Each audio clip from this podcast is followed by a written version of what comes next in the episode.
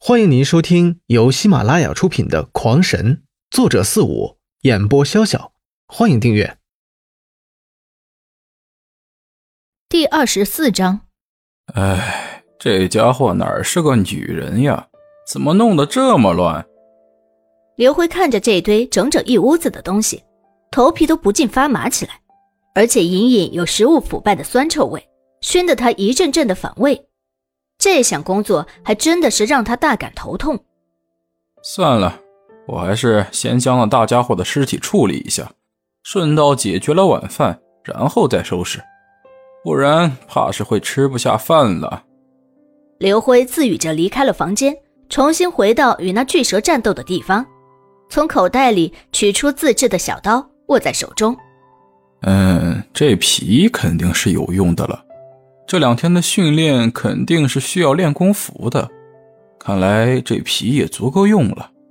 蛇胆肯定是好东西，留着制成丹药给母亲补血应该能行。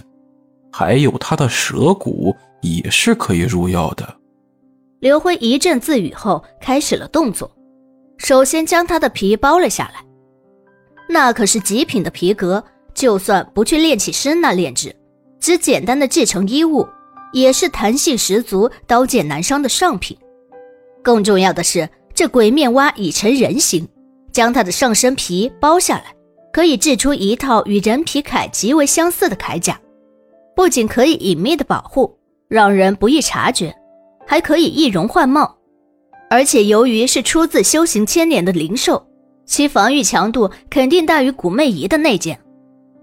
然而，当他去取灵丹时，却取出了一只肚子胀得老圆的大蜘蛛，显然这悠悠已经将灵丹硬是吃的一点都不剩。强大的能量使他有些受不了了，于是他大肚滚圆，小细腿的盘成了一个火红的小球球，一动也不动，也不知是睡着了还是在修炼，或者干脆撑死了。对于这个，刘辉可是没有半点知识。话说，这蜘蛛有鼻息吗？臭小子，叫你贪心！将悠悠上身的血迹擦干，然后抱回放到刘秋兰身边，不再理会。接下来，刘辉收集了不少的蛇血，母亲正要补血，这血肯定不能浪费，只是还需要炼制一番才行。最后，刘辉将穿山鼠叫了进来，让他将已经成人形的上身给吃掉。看着那里，着实没有食欲。而他自己则将下身的蛇肉给剥了下来，然后取出少量的蛇尾肉烤制了一番，分别送给大家当做是晚餐。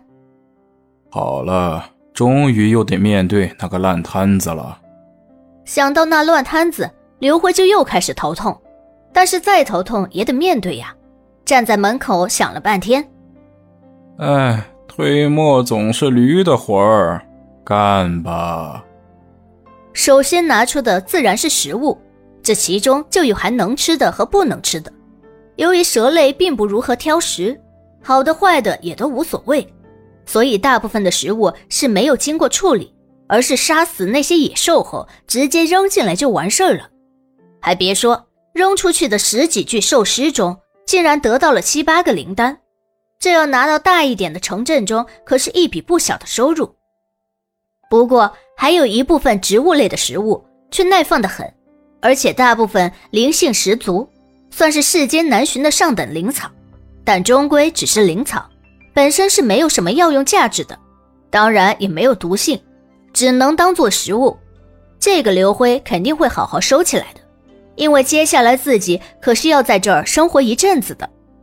挑完这些，房间已经收拾出了一大半，再下来就是各个的小物件。刘辉得慢慢分选。咦，这是什么？在一堆草药被拿开后，里边赫然露出了一堆白花花的东西。仔细看去，刘辉但是一惊，竟然是一堆蛋，不同种类的蛋。在外界，这种兽蛋可是很值钱的，因为在这丛林之中，成年兽是很难驯化的，而这种孵化出来的蛋。却不用驯化，便也能自动认主，终身跟随的，就如同悠悠。所以，一般有钱有势的家族都会想方设法弄到这些兽蛋进行孵化。但是这些兽蛋哪里是那么容易得到的呢？所以这场是有市无价的局面。不知这蛋是死是活呢？